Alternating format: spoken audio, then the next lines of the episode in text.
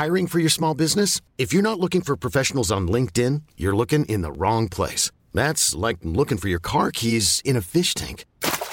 LinkedIn helps you hire professionals you can't find anywhere else, even those who aren't actively searching for a new job but might be open to the perfect role. In a given month, over 70% of LinkedIn users don't even visit other leading job sites. So start looking in the right place. With LinkedIn, you can hire professionals like a professional. Post your free job on linkedin.com slash achieve today.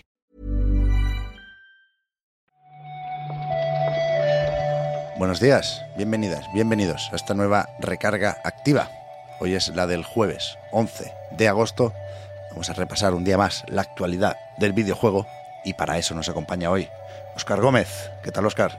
Hola, Pep, ¿qué tal? Pues ahora mismo en busca de, de internet, Uh. que me está pasando un poquito lo que te pasó a ti el año pasado. Espero que no se largue tanto.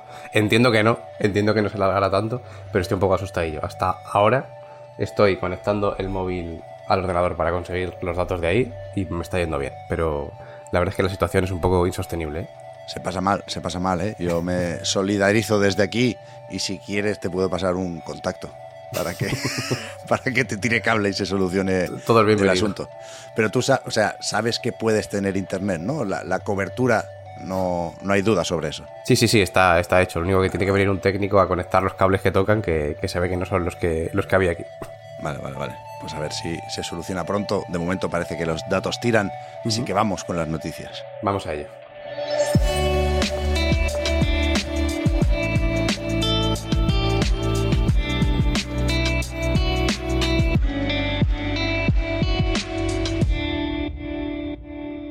Pudiste ver, Oscar, supongo, el Splatoon 3 Direct. Eh, sí, lo estuve viendo en directo. Sí que es verdad que no daba tampoco para, para muchísimo, que es un poco yo creo que la, la principal noticia, más allá de lo que se puede sacar como tal, que yo creo que sobre todo el tema de que se puede probar el día 27 de agosto, de Ujú. 10 de la mañana a 10 de la noche, de- del horario español, evidentemente, que van a volver los festivales y van a volver con equipos de tres. Hmm.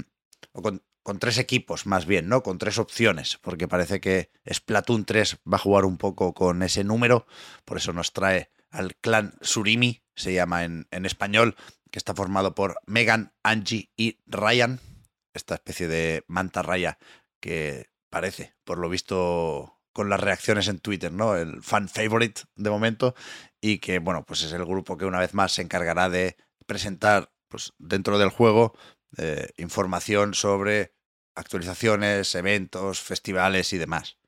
Y, y efectivamente, el día 27 de agosto nos proponen escoger entre piedra, papel o tijera, ¿no? Y cambia un poco la dinámica de, del Splatfest. Pero, hostia, yo sí es verdad que no lo pude ver en directo, Oscar, y estaba comiendo, iba viendo reacciones en Twitter. Y pensé yo, mira los putos haters ya otra vez. Pero luego me lo puse y me gustó regular el direct. Es verdad que le sigo teniendo muchas ganas al juego, ¿eh? faltaría más. Pero me tomé como algo personal lo de que le dedicaran más tiempo al minijuego de cartas, lucha, car territorial. No me hagáis hablar. No me parece ni especialmente bien hilado el nombre, ¿eh? No, no, no, no. Ni los dibujos, es que son muy, son muy feos los dibujos de las cartas. Pero bueno, da igual. Sí, sí. Más importancia o más peso esto que el regreso de los Que es verdad que tuvo su espacio en, en otro Nintendo Direct anterior, pero hostia, se podría haber enseñado algo más ahí, ¿no? Sí, sí, sí, comentaron muy poquito. Básicamente lo que ya nos podíamos imaginar que es que servirá un poco para que los nuevos jugadores se familiaricen un poco con las mecánicas de Splatoon. Y entiendo Sí. que también para que los que ya han jugado a los anteriores se familiaricen con las nuevas. Mm. Pero es verdad que a partir de aquí poquito más. No, no se ha visto mucho. Sí que han detallado alguna cosita de, mm, de, pues eso, de las nuevas opciones de movilidad, las nuevas armas. También han enseñado los amigos, que la verdad es que son bastante bonitos. Uf, del tirón. Te lo tengo que esos, esos caen, sí, sí. Y no sé, a partir de aquí poquito más, que irán actualizando sobre todo el contenido con actualizaciones gratuitas y que habrá expansión, que yo creo que a partir de aquí pues ninguna sorpresa. También se confirmó ya, para qué esperar, ¿no? La llegada de un contenido adicional de pago más adelante, que se anticipó con una imagen, parece claro que son las siluetas de Perla y Marina, y que espero que tenga algo que ver o que se parezca a la autoexpansión de Splatoon 2, ¿no? Para los que queremos más historia y más desafíos single player. A ver qué pasa, ¿eh? Sobre todo, evidentemente sabemos que mucha gente la mayoría de la gente, juega Splatoon por el combate territorial y por el multijugador. Ahí están las novedades en forma de armas, escenarios y sobre todo nuevas habilidades. Yo creo que los power-ups van a cambiar especialmente las dinámicas de la partida, pero, pero bueno, ya veremos qué tal en el Splatfest del día 27, recordad, y de cara al lanzamiento ya el 9 del 9. Eso es. Ayer anunció también Sony PlayStation las novedades o los títulos que se incorporan en el catálogo de PlayStation Plus Extra y Premium, técnicamente, porque los del Extra están también en el Premium, aunque no hay clásicos específicos de ese nivel más alto de la suscripción, ¿no? A mí me sorprende un poco esto. Sí, no sé si la idea es actualizarlo con una periodicidad distinta al, al extra, pero desde luego hace mucho que no, que no tenemos noticias. Mucho yo creo que para lo que deberíamos poder esperar, que es eh, recibir estas noticias mensualmente. Pero bueno, eh, lo que se ha visto es eh, sobre todo los tres que, con los que empiezan en el comunicado, los que ya se sabían, que son Yakuza 0, Kiwami y Kiwami 2, por este plan que están teniendo de meter toda la saga numerada de Yakuza en, en el Plus, entre el Extra y el Premium, que eran un poquito de trampa con las remasterizaciones de, de juegos de Play 3 para Play 4 y esos estarán solo en, premium. Eso es. Y a partir de ahí, pues alguno más interesante. Bugsnax, por ejemplo, también yo creo que, está bien que, aparezca por ahí. Sí, lo habían dado con el Plus, ¿no? Pero si. con el viejo Plus. Pero si te lo perdiste en su momento y te compras ahora una Play 5, pues bueno, échale un ojo porque está gracioso.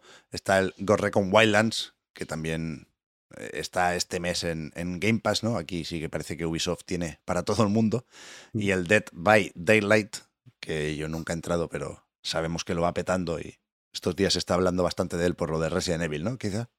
Probablemente, probablemente. Yo creo que la colaboración sí que lo estoy viendo mucho, mucho GIF por Twitter, mucho vídeo por Twitter.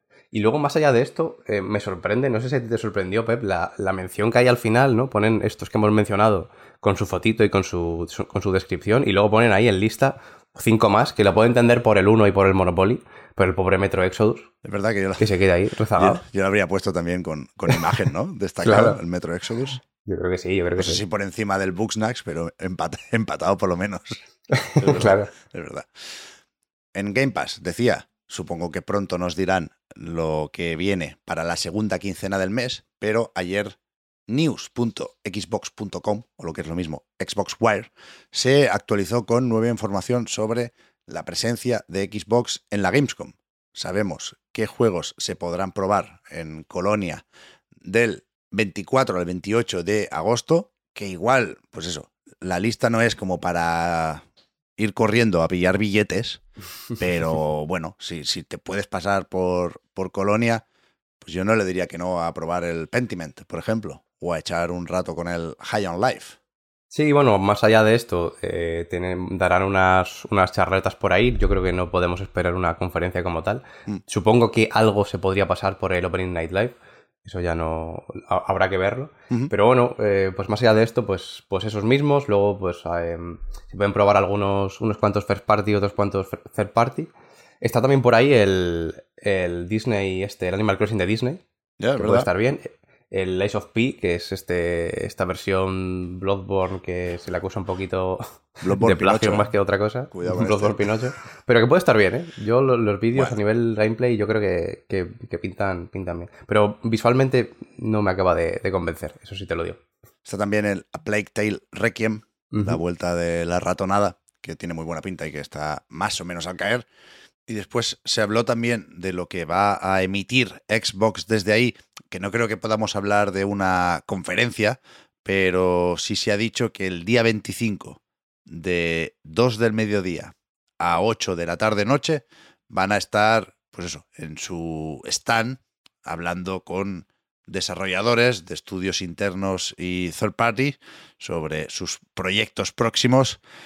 Insisto, no creo que vayamos a tener aquí novedades sobre Starfield, ni que nos vayan a decir la fecha de Hellblade 2, pero bueno, eso te lo pones ahí de fondo por la tarde y vas prestando más o menos atención en función de cuánto te interesa el juego en cuestión y ya veremos si acabamos sacando pues, alguna fecha o algún titular.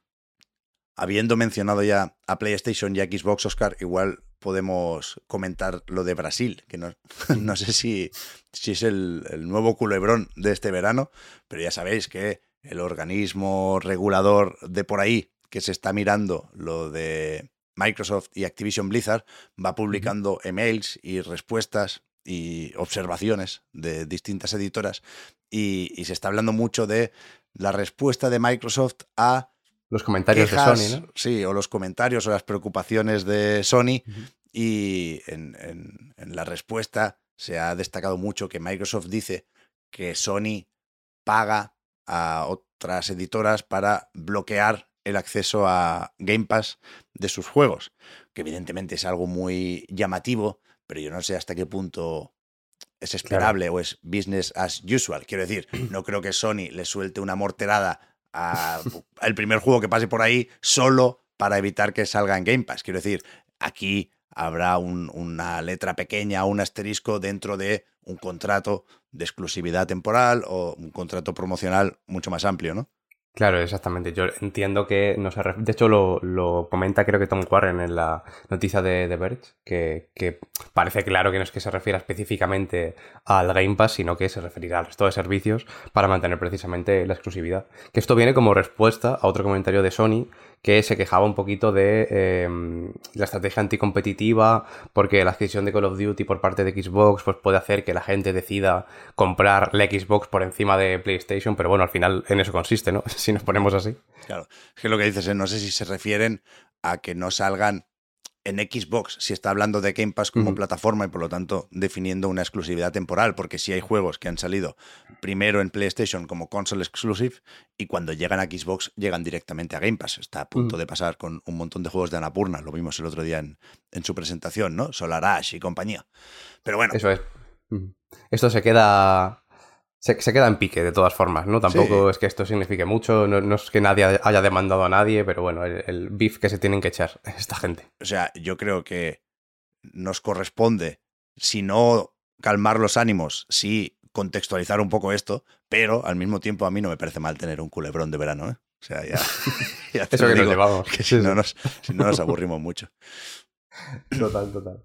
Y no sé si se estaba aburriendo también, lo dudo mucho, el amigo David Braben, que deja de ser CEO de Frontier después de 28 años.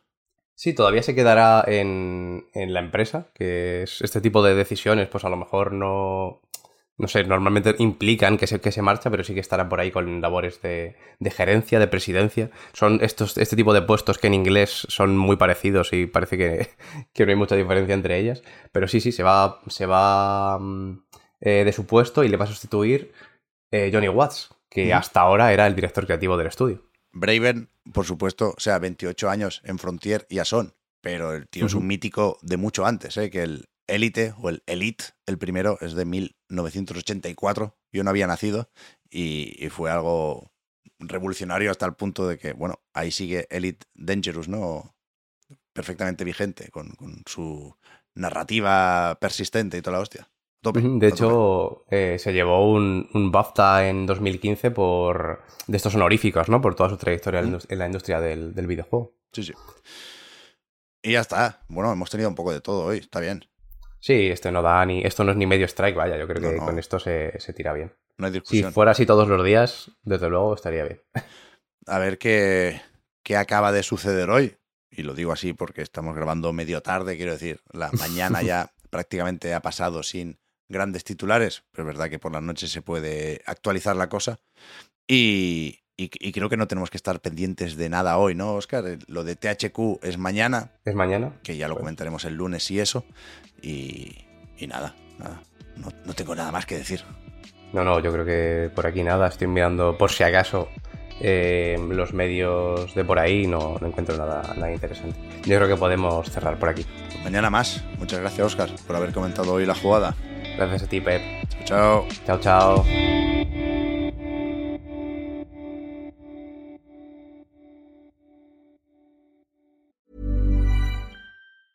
There's never been a faster or easier way to start your weight loss journey than with PlushCare. PlushCare accepts most insurance plans and gives you online access to board-certified physicians who can prescribe FDA-approved weight loss medications like Wigovi and Zepbound for those who qualify. Take charge of your health and speak with a board certified physician about a weight loss plan that's right for you. Get started today at plushcare.com slash weight loss. That's plushcare.com slash weight loss. plushcare.com slash weight loss. Hi, I'm Daniel, founder of Pretty Litter. Did you know cats tend to hide symptoms of sickness and pain? I learned this the hard way after losing my cat, Gingy. So I created Pretty Litter, a health monitoring litter that helps detect early signs of illness by changing colors, saving you money and potentially your cat's life. Pretty Litter is veterinarian developed, and it's the easiest way to keep tabs on your fur baby's health right at home. Go to prettylitter.com and use code ACAST for 20% off your first order and a free cat toy. Terms and conditions apply. See site for details.